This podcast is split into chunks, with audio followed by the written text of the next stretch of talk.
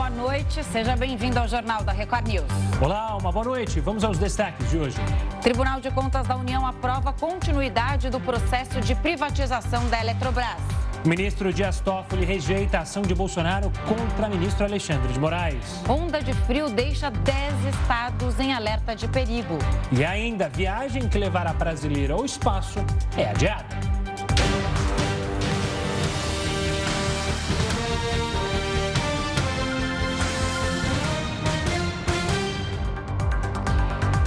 O Brasil perdeu nos últimos oito anos 2 milhões e 800 mil postos de trabalho com carteira assinada. Nesse período, o número de trabalhadores por conta própria foi o que mais aumentou. O famoso CLT já não tem mais tanto espaço no mercado de trabalho brasileiro. Os trabalhadores com carteira assinada eram mais de 36 milhões, enquanto em 2014 eram 39 milhões. Em contrapartida, os profissionais que atuam por conta própria ou que não têm registro em carteira aumentou 6,3 milhões nesses últimos oito anos. Já o setor público emprega mais de 11 milhões de pessoas. O levantamento da LCA Consultores, feito a partir dos dados da Pesquisa Nacional por Amostra de Domicílio do IBGE, também revela que em oito anos, a categoria que mais ganhou participação no mercado de trabalho foi a de trabalhadores por conta própria saltou de 22,5% para 26,5% do total de ocupados. Além do mercado informal, outra categoria que tem expandido é a do chamado empreendedorismo de necessidade.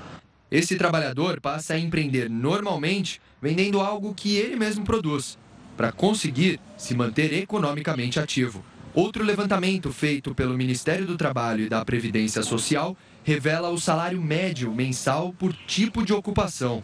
Entre os trabalhadores citados nessa reportagem, aqueles que trabalham no setor público são os que ganham mais.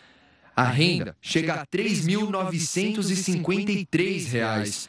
Na sequência, vem aqueles que trabalham por conta própria e têm CNPJ ativo. Já aqueles que têm carteira assinada ganham por mês R$ 2.467. Sem carteira assinada, o trabalhador recebe uma média de R$ 1.637 e os empreendedores, por necessidade, que trabalham por conta própria e não costumam ter CNPJ, recebem em média R$ 1.546.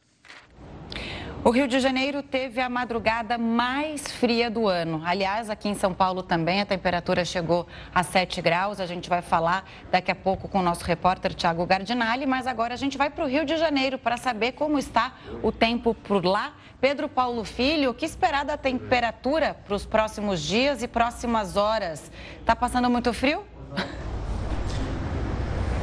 Olha, Camila, você falou de 7 graus aí em São Paulo. Aqui no Rio de Janeiro tá frio, não tanto quanto em São Paulo, mas para quem é carioca da gema como eu, tá sentindo quase no Polo Norte. Nesse momento faz 17 graus, está ventando, a sensação térmica fica ainda mais baixa. Tudo que eu queria agora era estar tá debaixo de um cobertor, mas por enquanto eu vou passar a notícia, daqui a pouco eu vou para casa. Antes de tudo, uma boa noite para você, boa noite, Gustavo, e a todos que acompanham o Jornal da Record News. Agora, se eu tô reclamando do frio nesse momento, foi foi ainda pior para quem teve que sair da cama cedo, isso porque amanhã foi a mais fria do ano aqui no Rio até agora. Os termômetros marcaram 11 graus. E o estado todo deve se preparar porque vai continuar essa friaca em todo o estado, tudo efeito da tempestade subtropical Iaquecã e também de um, uma massa de ar polar que está passando aqui pelo centro-sul do país. A previsão para essa madrugada é de 11 graus de novo. Isso deve continuar com temperaturas mais baixas. Na, na sexta-feira, termômetro, a mínima sobe um pouquinho, 14 graus, mas a máxima até sexta-feira não passa dos 23 graus. Ou seja, Carioca ainda vai ser visto usando casaco casaco, cachecol, uma touca para tentar se proteger, porque 23 graus para a gente ainda é frio por aqui. E além desse frio, tem também um alerta para os ventos. Está começando a ventar aqui no Rio de Janeiro, ventar forte, inclusive. E a previsão até sexta é de ventos que podem chegar a até 75 quilômetros por hora. Por enquanto está ventando um pouquinho mais fraco, mas esse vento batendo no nosso rosto, a sensação térmica fica ainda mais baixa, mais frio. Tá difícil até de falar com vocês, viu, Camila e Gustavo? Posso imaginar. Tá frio e tá frio mesmo. Mas até que o Pedro não tá sofrendo tanto, não tá com uma blusa, um capotão assim, porque é engraçado quando a gente vai no Rio de Janeiro e tá essa temperatura, 20, 17, você vê muito carioca todo coberto de frio. É que o Pedro não está sofrendo tanto, né, Pedro? Só aparência. Eu queria colocar um cachecol, eu queria colocar uma touquinha, mas quis manter uma aparência aqui. Daqui a pouco eu vou para dentro do carro de reportagem ficar protegido. Boa. 17 graus. Toma um chocolate quente. Café não, porque a essa hora tá muito tarde. Mas, Pedro, antes de você seguir para o carro da reportagem, seguir para o seu descanso, ainda tem uma pergunta. Como é que tá a ressaca aí no Rio de Janeiro? É sempre uma preocupação, né? É uma preocupação e já está causando impactos aqui no litoral do Rio. Inclusive, agora há pouco, nossa equipe de reportagem flagrou o momento de resgate de sete pescadores que ficaram ilhados numa pedra, na Pedra do Pontal, que fica na praia do Recreio dos Bandeirantes, aqui na zona oeste do Rio de Janeiro. A gente tem até imagens desse resgate. Bombeiros precisaram usar jet skis para poder chegar até essa pedra. Isso porque essa pedra é ligada à costa por uma faixa de areia que foi tomada pela água. O mar está muito revolto e acabou tirando essa faixa de areia. Os pescadores conseguiram ir, mas não conseguiram mais voltar e acabaram chamando o corpo de bombeiros. Militares de três unidades foram acionadas para tentar fazer esse resgate. Foram pelo menos seis horas de trabalhos. Por sorte, todos foram resgatados sem nenhum ferimento. Agora, isso também serve de alerta, porque até sexta-feira à noite, a Marinha diz que tem uma previsão de ressaca. As ondas podem chegar a até 4 metros de altura do litoral do Rio Grande do Sul até o litoral aqui do Rio de Janeiro. Portanto, é um alerta também para os pescadores não correrem esse risco. Não aconteceu o mesmo que aconteceu com essas pessoas que, por sorte, foram resgatadas a tempo pelo Corpo de Bombeiros, já num ambiente completamente escuro e com o mar aumentando, ficando revolto ainda mais. Eu volto com vocês. Claro, não, todo cuidado é pouco agora, né? Ressaca no mar, é bom ficar bem longe mesmo e não colocar a vida em risco. Obrigada, Pedro Paulo. Agora vai descansar, vai para o seu cobertor, se abriga, que a madrugada promete ser mais gelada do que está agora. Então, vai lá, boa noite para você. E olha, vamos falar do frio ainda, mas sobre como ele afeta a produção agrícola. Afinal, a chegada da frente fria em algumas regiões causa a famosa geada. Para entender mais sobre isso, a gente conversa agora com João Paulo Bernardes. Ele é engenheiro agrônomo e pesquisador do Centro de Estudos Avançados em Economia Aplicada da USP. João, uma boa noite. Obrigado pela participação aqui conosco. Por que, que os produtores, os agricultores temem tanto a geada e essa onda de frio, até um tanto inesperada, né? Afinal, a gente ainda está no outono. Boa noite, Gustavo. Boa noite, Camila. Bom, a geada, é, para grande parte das culturas agrícolas, ela pode causar é, a morte das plantas, né? Então você pode ter perdas aí é, bastante severas, dependendo né, da intensidade da, da, da, geada e de como ela atinge cada planta, né? Então, em função do ciclo, em função de vários fatores. E aí é o receio né, tão grande que os produtores têm é, em função da, da ocorrência de uma geada. João, a gente sabe que a produção ela acontece antes, claro, e depois vem a colheita. Quando tem uma geada no meio do caminho, é, o prejuízo é muito grande, é, demora-se muito para recuperar a plantação depois dessa, é, dessa cultura perdida? Olha, vai depender muito de cada cultura e, como eu disse, da intensidade da geada, tá? Então, por exemplo, no ano passado, né, é, nós tivemos uma geada de um, de um grau de intensidade bastante forte. Se nós pegarmos aí o histórico aí de décadas, foram, foi uma das geadas é, mais fortes que nós tivemos. E aí nós acabamos aí observando em várias culturas aí é, houve impacto. É, não tem como saber muito né, antes da ocorrência. Então, na verdade, os resultados são observados após a ocorrência da geada e para muitas culturas, na verdade, é, é, depois de alguns dias, na verdade, alguns meses, ou mesmo no momento da colheita, que vai se conseguir saber exatamente qual foi a intensidade é, desse dano. Né? Então, previamente, o que, o, o, o que se consegue fazer é, né, diante de uma previsão de geada, algumas medidas aí que os produtores acabam tomando aí, medidas paliativas aí que eles acabam tomando para evitar aí um efeito mais danoso da geada no campo, né? Mas dependendo da intensidade, não se tem muito o que fazer. Ô, João, agora uma pergunta de quem é leigo, que não entende nada do campo. A geada, como você explicou bem, ela afeta a produção, pode matar a planta. Mas só a geada é capaz de estragar é, um plantio ou temperaturas frias, mas que não provoquem geada, também atrapalham a produção? Isso aí também vai depender muito de cada planta, mas na verdade, dependendo do quanto são essas temperaturas frias, né, se não chegar um, né, a, a, um extremo muito baixo, pode até beneficiar. Por exemplo, temperaturas baixas podem contribuir aí para o controle de é, muitas pragas e doenças, né? Então nem sempre é danoso. Cada planta tem um ótimo ali de temperatura para desenvolvimento né? Mas temperaturas mais baixas nem sempre podem causar danos. Os danos maiores aí relacionados à, à queda de temperatura realmente aí é, eles estão na ocorrência da, das geadas. João, tem aquele problema antigo da oferta e da demanda. E aí a gente vê que frutas, legumes, hortaliças é, já pressionam bastante a inflação. Com essa situação que a gente viu de ontem para hoje, previsão de frio para os próximos dias, é, pode-se esperar novos aumentos de preços e quais as plantações que devem ser mais afetadas? Tá.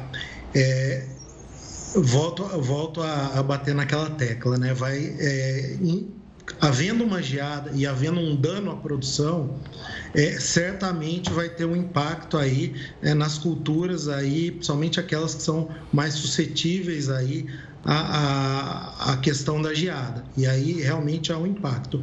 Falando especificamente aí de um produto, é, que é o produto que eu trabalho diretamente aí com a parte de é, análise de mercado, que é o tomate, é, é um produto que é, com a queda de temperatura, é, a gente observa um impacto maior em relação à oferta. Tomate é uma cultura muito sensível, na verdade, à temperatura. Então, é, momentos em que é, esfria mais, esfria bastante, acaba havendo um retardamento da maturação aí do ciclo da planta e normalmente reduz a oferta. E em um momento que há um aumento aí das temperaturas esquenta mais, o contrário, muitas vezes a uma maturação aí mais concentrada. Então, na verdade, de certa forma, todas as plantas é, acontece isso, né? Esfriando mais, reduz aí o ciclo, aí é, o ciclo fica mais lento e esquentando o ciclo fica mais rápido, mas a gente pode dar um destaque aí para o tomate aí com relação a essa questão aí da maturação. Então, é, é, possível, tá, que nos próximos dias aí, com essas temperaturas mais baixas, reduza aí um pouco a oferta de tomate e pode ser aí que venha haver alguma alta de preço. E, João, me diga uma coisa: tem algo que o produtor possa fazer para amenizar esses problemas da geada? Eu te pergunto isso porque lembro que, se não me engano, foi no ano passado, é, numa onda de frio muito grande na França, é, os produtores de vinho começaram a colocar aquelas tochas é, na plantação para deixar, para manter quente ali. Obviamente que o frio era muito mais intenso que aqui, para tentar salvar as barreiras. Há algo que possa ser feito, que o produtor possa tentar pelo menos amenizar as perdas? Quando há previsão de geada, como eu disse, há sim é uma série de medidas que são realizadas por parte do produtor. É, esse tipo de medida que você citou aí, também produtores eles, eles fazem aqui para algumas culturas, né? E existem outras medidas também, tem, dependendo do, do estado de desenvolvimento, se é uma planta em, né, que está tá emergindo ainda, está de desenvolvimento é, inicial, é, os produtores eles cobrem a planta, enfim, há uma série de medidas aí que os produtores eles tomam para é, atenuar esse tipo de problema. Algumas vezes dá certo, né? Algumas vezes dá bastante certo e algumas vezes não dá, né? Então é, há essas medidas, mas não há uma garantia, né, de que de que realmente é, é vá, vá ter sucesso absoluto. Claro. João, obrigado pela participação aqui conosco, detalhando, né, como a arte da agricultura é literalmente uma arte mesmo, né? Você sempre tem que estar atento Sim. ao tempo. Obrigado pela participação e um forte abraço, João. Um abraço, eu que agradeço, uma boa noite. Até a próxima. Contrair a Covid-19 mais de duas vezes ao ano pode se tornar comum. O Jornal da Rio News volta já já com os detalhes. Estamos de volta para falar com Heródoto Barbeiro, porque o Tribunal de Contas da União aprovou a privatização da Eletrobras. Então vamos falar com ele, Heródoto. Boa noite para você. Alguma outra empresa do governo já foi vendida dessa forma? Já, Camila. É que às vezes a gente se esquece. Mas acho que todo mundo já ouviu falar da Embraer, empresa brasileira de aeronáutica, sociedade anônima.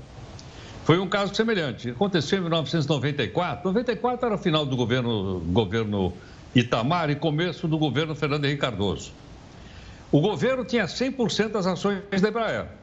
Aí ele vendeu uma parte dessas ações, ficou com outras ações e a empresa então passou a ser gerida é, por gente do mercado e não por gente do governo. Agora, o, o, o governo brasileiro, ele ainda tem ações da Embraer. E essas ações são chamadas de Golden Share, né? ações de ouro ou douradas. O que quer dizer isso?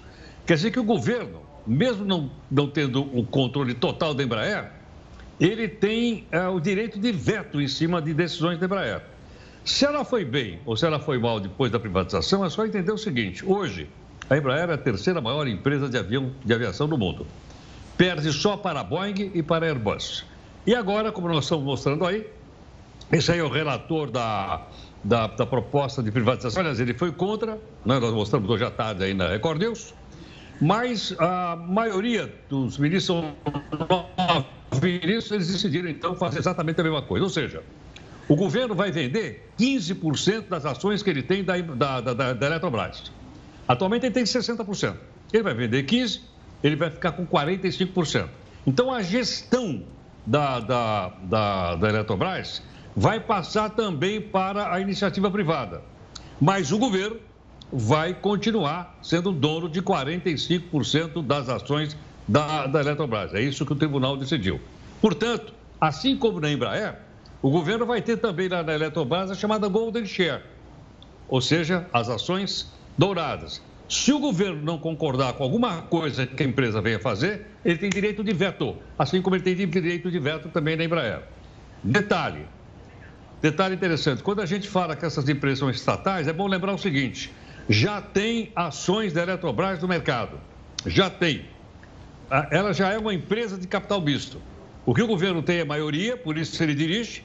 Ele vai perder a maioria para o mercado, então quem vai passar a dirigir essa empresa? A Eletrobras, ou Centrais Elétricas Brasileiras, Sociedade Anônima, passa a ser agora uma gestão indicada pelo mercado e não mais pelo governo. É por aí que vai andando. Qual é o valor disso? Você tem uma ideia? 100 bilhões de reais. E aquela pergunta que eu tenho certeza que todo mundo gostaria de saber: será que vai baixar o preço da energia elétrica?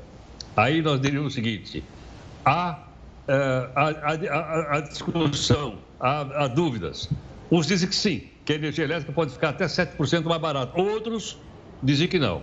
Mas nós vamos estar aqui para ver e acender e apagar a luz, né? Para saber se isso se comprova ou não. O governo deu um passo, nesse seu programa de privatização.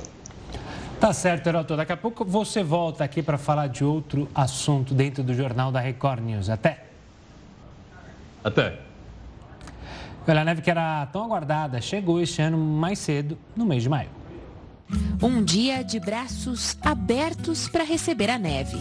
Ao longo da terça-feira, ela ensaiou aparições, mas foi só à noite que o fenômeno caiu com força. A curiosidade e o desejo de vivenciar sensações típicas do sul do Brasil se concretizou. A gente veio lá de Caicó, Rio Grande do Norte, que agora mesmo lá a temperatura está 28 graus. A gente deu muita sorte de ter conseguido, né? Chegar nesse dia aqui, porque a gente estava só de passagem. Já morei em Blumenau, Santa Catarina, aqui em Santa Catarina, mas nunca senti tanto frio não. Foram mais de 10 horas de expectativa para todo mundo que está em São Joaquim por esse momento. A neve caindo muito intensa, isso não acontece desde 2013 e com essa intensidade é um evento muito raro. A última vez que nós temos registro, 1979. O resultado é esse aqui, a alegria e comemoração comemoração dos turistas na Praça Central de São Joaquim. E sabe aquela história de que sempre pode melhorar? Tem gente que agora já quer mais do que apenas vivenciar a experiência de ver os flocos caindo do céu. a meta é ver ela acumulando agora, né, gente? Começou numa folha ali, aqui na grama tal. A gente quer ver, assim, uns 5 centímetros de neve. Estamos na torcida ainda. e seja com muita ou pouca neve, o fato é que a magia de ver esses pequenos fragmentos de gelo dançando no ritmo do vento tem um poder de atração quase irresistível. O ministro Luiz Fux, do STF, votou pela legalidade da punição a quem se recusar a fazer o teste do bafômetro. Heródoto Barbeiro explicou ontem sobre esse julgamento. Pois bem, ele é relator no julgamento que avalia três pontos do Código de Trânsito Brasileiro. Depois do voto de Fux, o julgamento foi suspenso e será retomado nesta quinta-feira, com os votos dos outros ministros. Segundo a lei seca, motoristas que dispensam exame ou outro procedimento para confirmar a influência de álcool cometem infração gravíssima. Entre as sanções estão multa e suspensão do direito de dirigir. Além do teste do bafômetro, a proibição de venda de bebidas alcoólicas nas rodovias e a penalização à ingestão de álcool no volante estão, estão sendo analisadas. Um novo estudo sobre a Covid-19 indicou que contrair mais de duas vezes a variante Ômicron em um ano pode ser mais comum do que se imaginava. Ter Covid uma duas ou até três vezes em um único ano pode ser realidade, segundo um estudo conduzido na África do Sul e publicado na revista Science. Segundo os dados da pesquisa, a variante Omicron provocou um cenário de reinfecção que antes não existia.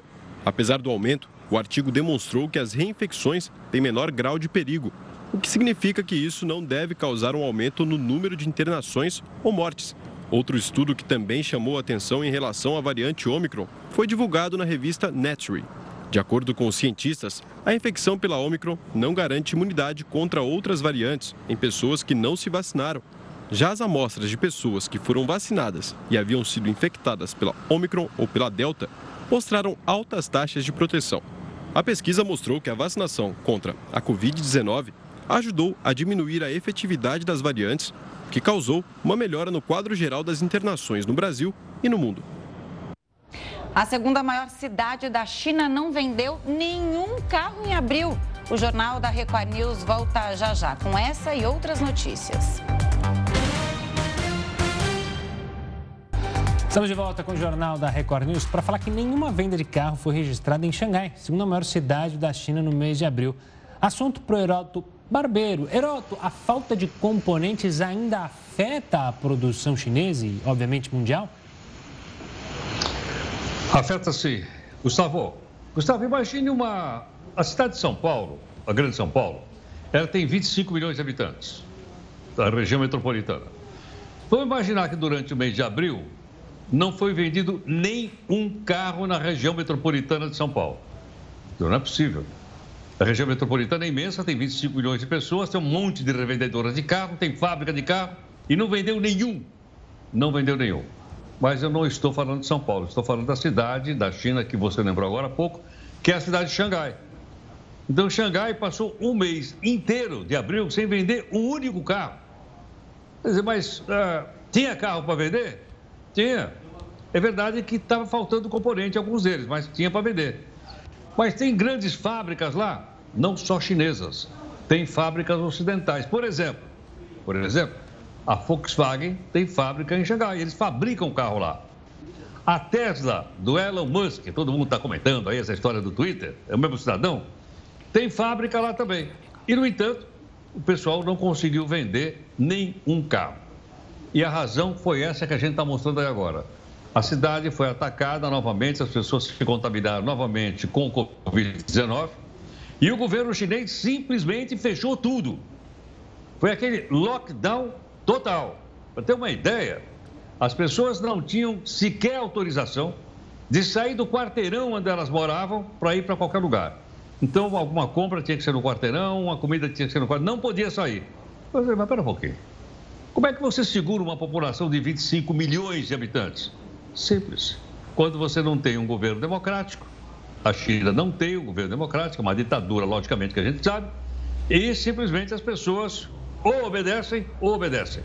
Então, por esse motivo, parou tudo. Não foi só carro, parou absolutamente tudo lá. Então, por esse, por esse motivo, a economia caiu bastante lá e mais. Como eles têm fábrica de carro, fábrica de componentes, eles também deixaram de exportar. atingir o mundo inteiro, inclusive o Brasil.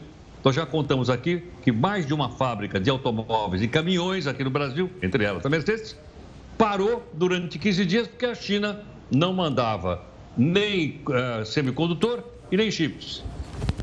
Porque os portos de Xangai estão carregados com navios carregados que não podem descarregar por causa dessa, dessa nova pandemia e não pode trazer os produtos. Aos poucos parece que a coisa vai voltando ao normal. Mas o impacto da economia, só faltava isso.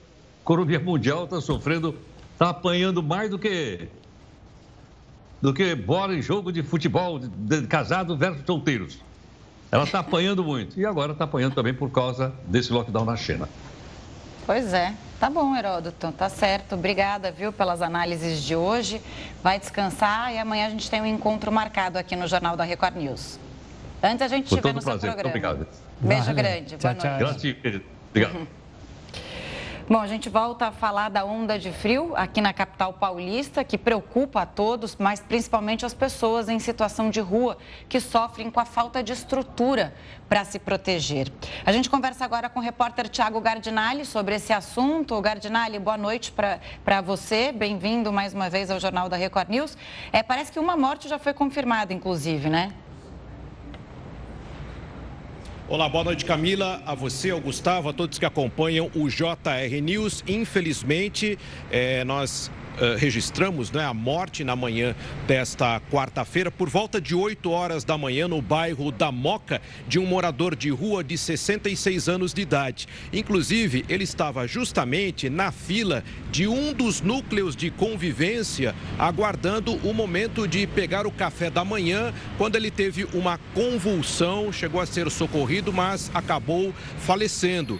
É, ainda se espera um laudo do Instituto Médico Legal sobre a causa-morte, que pode ter sido provocada né, pelo intenso frio da madrugada. Né? Um homem que já tinha alguns problemas cardíacos que acabaram se agravando com o frio intenso da madrugada passada.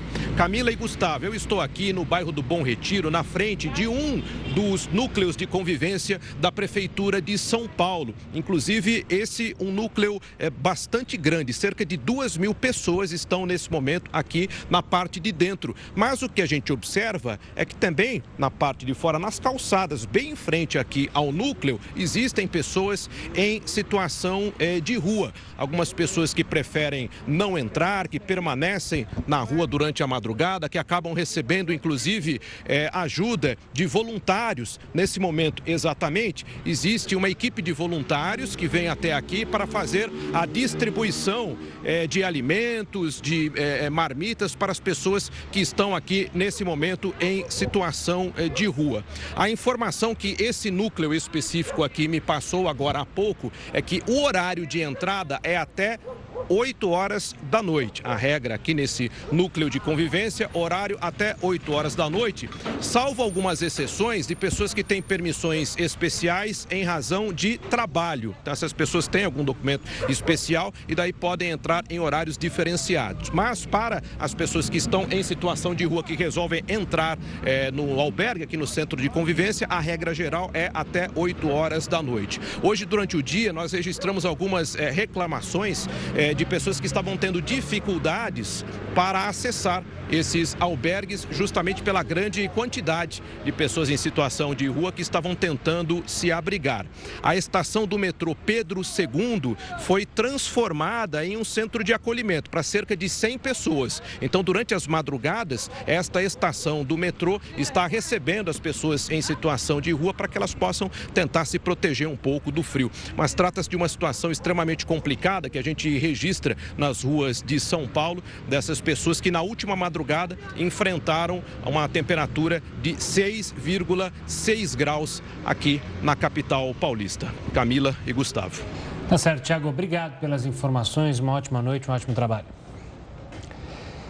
E a Turquia reivindicou concessões militares para aprovar a entrada da Finlândia e da Suécia na OTAN. Horas depois da Aliança Militar Ocidental receber os pedidos de adesão, o presidente turco Recep Tayyip Erdogan afirmou que os interesses de segurança do país devem ser levados em conta. A ampliação da OTAN seria significativa para nós, desde que nossas sensibilidades fossem respeitadas. Dar todo tipo de apoio a grupos separatistas curdos e pedir-nos apoio para a adesão à OTAN é, no mínimo, incoerente.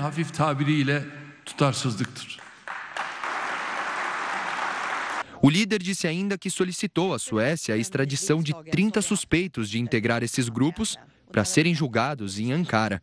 Mas o requerimento foi negado por Estocolmo. A justificativa usada pela Turquia para se opor à entrada das nações nórdicas na OTAN é de que elas apoiariam militantes curdos. Isso porque os dois países acolheram refugiados políticos do grupo étnico a partir da década de 80.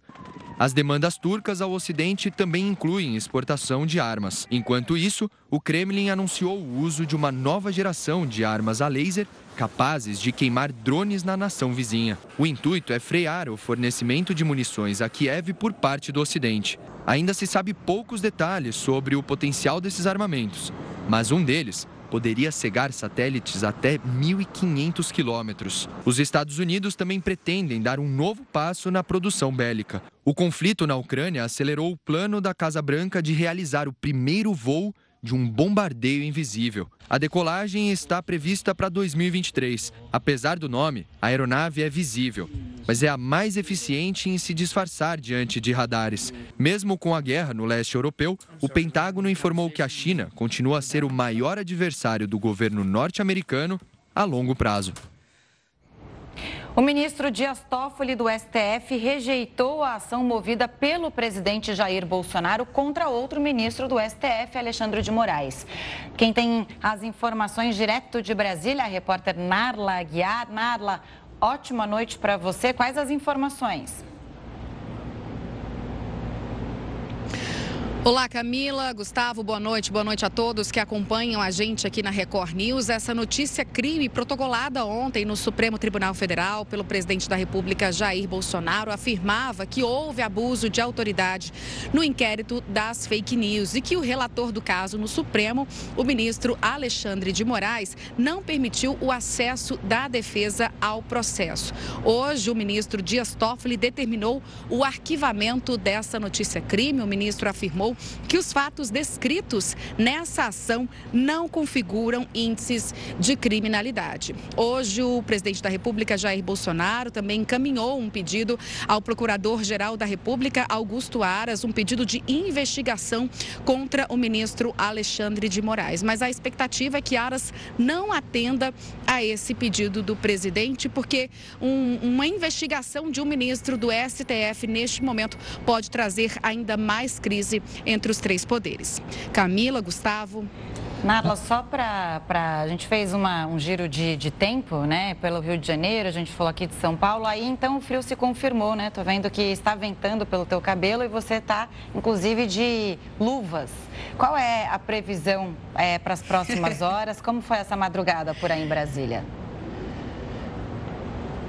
Camila, tá ventando e um vento congelante aqui, viu? Agora eu acabei de olhar aqui no aplicativo, 10 graus, sensação térmica de 9 graus, mas a mínima prevista para essa madrugada é de 5 graus. Então, é, essa frente fria provocada por esse ciclone também tem atingido bastante aqui o DF também. Tá certo, Narla. Vai se esquentar, então. Uma ótima noite e até amanhã. A dívida global aumentou mais de 3 trilhões de dólares no primeiro trimestre deste ano e atingiu um recorde. Agora, a dívida total no mundo é de 305 trilhões de dólares, segundo dados do Instituto de Finanças Internacionais. O aumento foi impulsionado principalmente por empréstimos corporativos e dos governos. A China foi o país que mais influenciou o aumento da dívida, com 2 trilhões e meio de dólares, seguido dos Estados Unidos, com 1 trilhão e 800 bilhões. O valor total da dívida atual representa 348% do PIB global, que é a soma de todos os bens e serviços finais produzidos no mundo.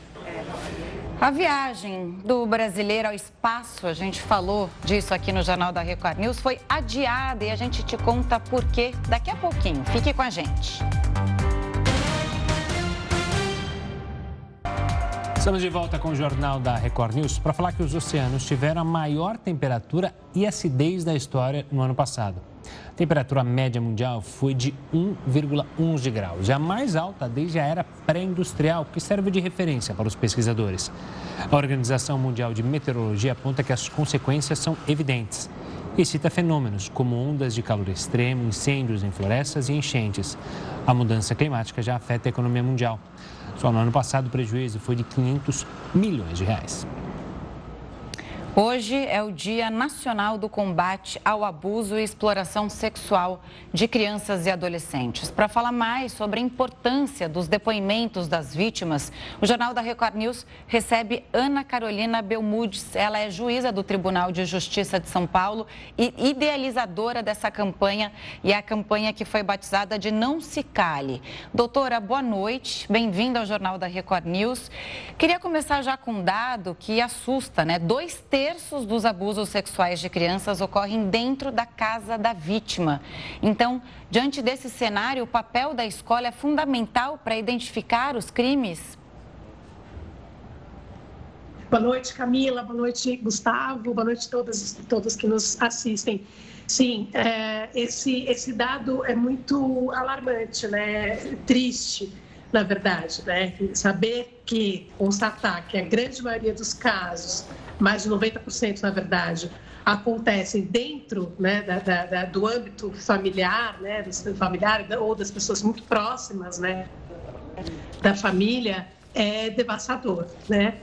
É, e por isso, sim, a sua pergunta, né, com relação à escola, né, a importância da escola, a escola é um, um, uma parte, né, da rede de proteção, da rede de apoio muito importante grande, a grande maioria, grande parte das notícias né, de, de, de crimes contra crianças e adolescentes é, é, são percebidos na escola, né, pelo olhar do professor, olhar de, das pessoas que trabalham e têm contato com as crianças é, e adolescentes.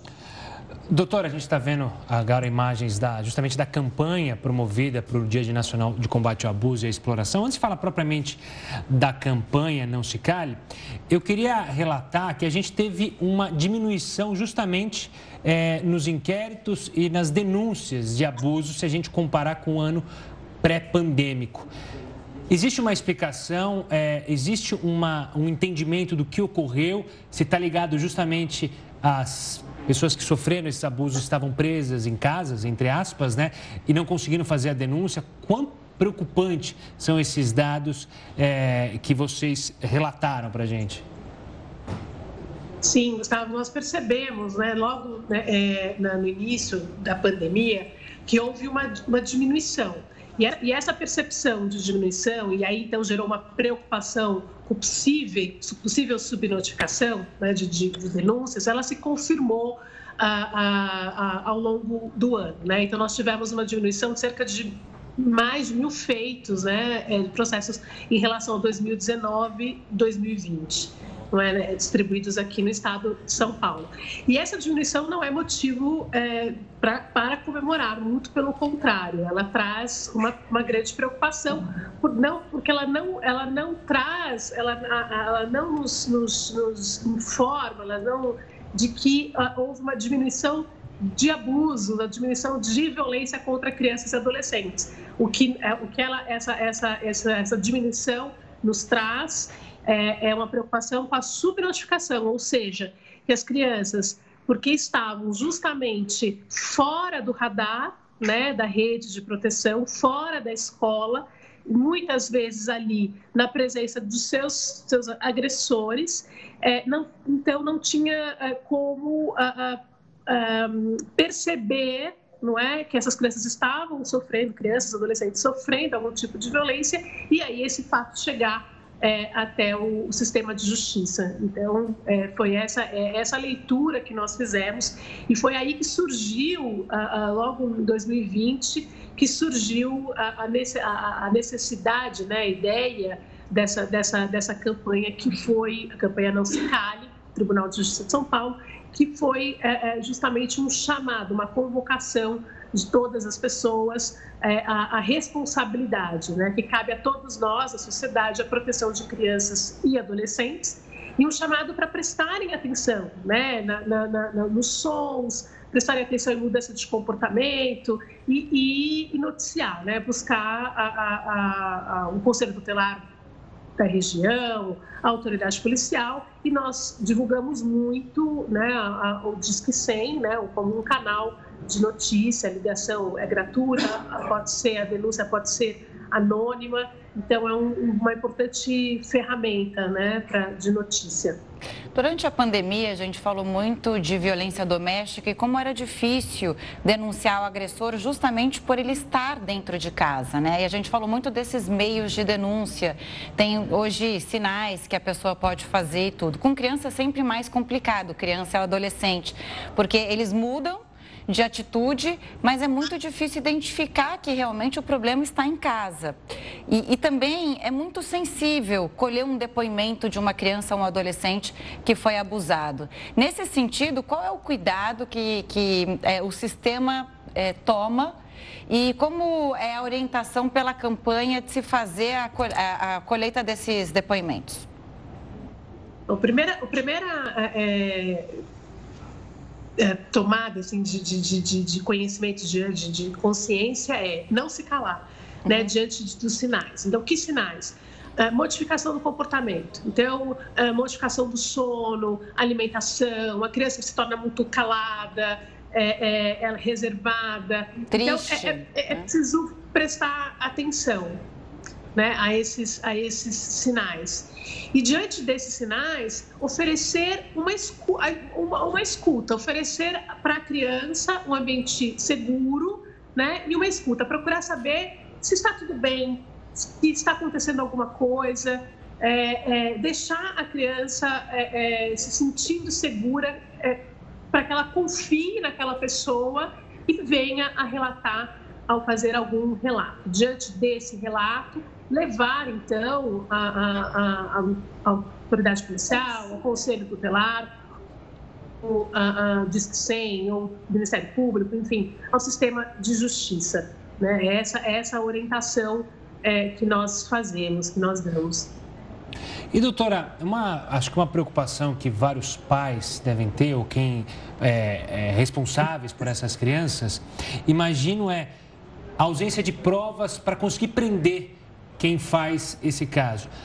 Para a justiça, o depoimento de uma criança é válido? É, como conseguir uma prova se a gente às vezes não tem vídeo daquilo que ocorreu, é, só tem a suspeita e aí fica o temor. Será que esse agressor, esse abusador vai ficar solto porque a justiça não conseguiu encontrar justamente uma prova que coloque ele na cadeia? A primeira coisa que nós precisamos pensar é na proteção. Esse, esse, esse, esse é o ponto mais importante: é proteger a criança, é fazer cessar ah, uma situação de agressão, uma situação de violência, uma situação de abuso. Então, esse é o primeiro ponto. Não é? E aí, a questão da prova, essa, essa cabe ao sistema de justiça analisar, verificar se é, é, existem elementos ou não existem elementos suficientes para processar ou para condenar uma pessoa. Isso é, é, é demanda um processo, né? um processo complexo, é, enfim, e que, e, e, e, que tem ali as suas ferramentas. O depoimento especial, que é o depoimento da criança, é a forma de tomar o depoimento da criança, não é, de uma forma protetiva, ele tem como eh, eh, ele é uma ferramenta de meio de prova, de produzir uma prova dentro do processo penal, não é? A, é, a, a, a, importância, é, a importância da palavra da criança, ela é validada, a criança tem voz e o depoimento dela é extremamente importante, mas é preciso saber que ali vai muito além da, da, da prova que é o depoimento especial, esse depoimento é uma forma de proteção da criança e do adolescente. É uma forma de, é uma ferramenta de proteção de direitos, de garantia de direitos. Então, isso é muito importante deixar claro que muitas pessoas temem, né, é, é, é chegar ao sistema de justiça, é, é, reviver toda essa história. É muito dolorido muitas vezes. E, e, e, os pais sentem, né, querem proteger seus filhos, esses instintos de proteção, às vezes têm o receio de levar ao sistema de justiça. Então, é, é, é, é importante ter conhecimento que o depoimento especial ele vai muito além é, da prova. Né? Ele é, sim, um instrumento de prova, mas ele é instrumentos de proteção. Isso é muito importante deixar claro. Com claro. certeza. E importante é o trabalho da doutora, doutora Ana Carolina Bermudes. Parabéns pelo trabalho, obrigado pela participação aqui conosco e todo sucesso. Muito obrigada a vocês pelo espaço. Muito obrigada. Uma boa noite a todos e todas. Boa noite. Boa noite. Ela mudando de assunto, a empresa espacial fundada por Jeff Bezos anunciou hoje que o voo ao espaço programado para acontecer nesta sexta-feira precisou ser adiado. A viagem feita pela Blue Origin teria participação de seis pessoas, entre elas o primeiro turista brasileiro a sair da Terra. A primeira pessoa foi o astronauta e ex-ministro Marcos Pontes, que você está vendo aí. De acordo com a empresa, um dos sistemas não estava em conformidade para o procedimento. Ainda não existe uma data nova para o lançamento. A experiência vai durar cerca de 11 minutos, sendo que em alguns deles a tripulação fica em gravidade zero, ou seja, as pessoas ficarão flutuando. A União Europeia quer obrigar todos os edifícios a terem painéis solares. O Jornal da Record News volta em apenas 30 segundinhos. O novo Laquesia Pro trata a frieira em apenas sete dias e comprovamos durante um reality show, onde participantes com frieiras aplicaram o produto durante uma semana, com resultados incríveis. Laquesia Pro é 400% mais rápido. Trata a frieira em uma semana, bastando uma aplicação por dia e ainda evita novas infecções por até três meses. O alívio já é notável na primeira aplicação. Então você já sabe, contra a frieira, nada é mais rápido. Laquesia Pro.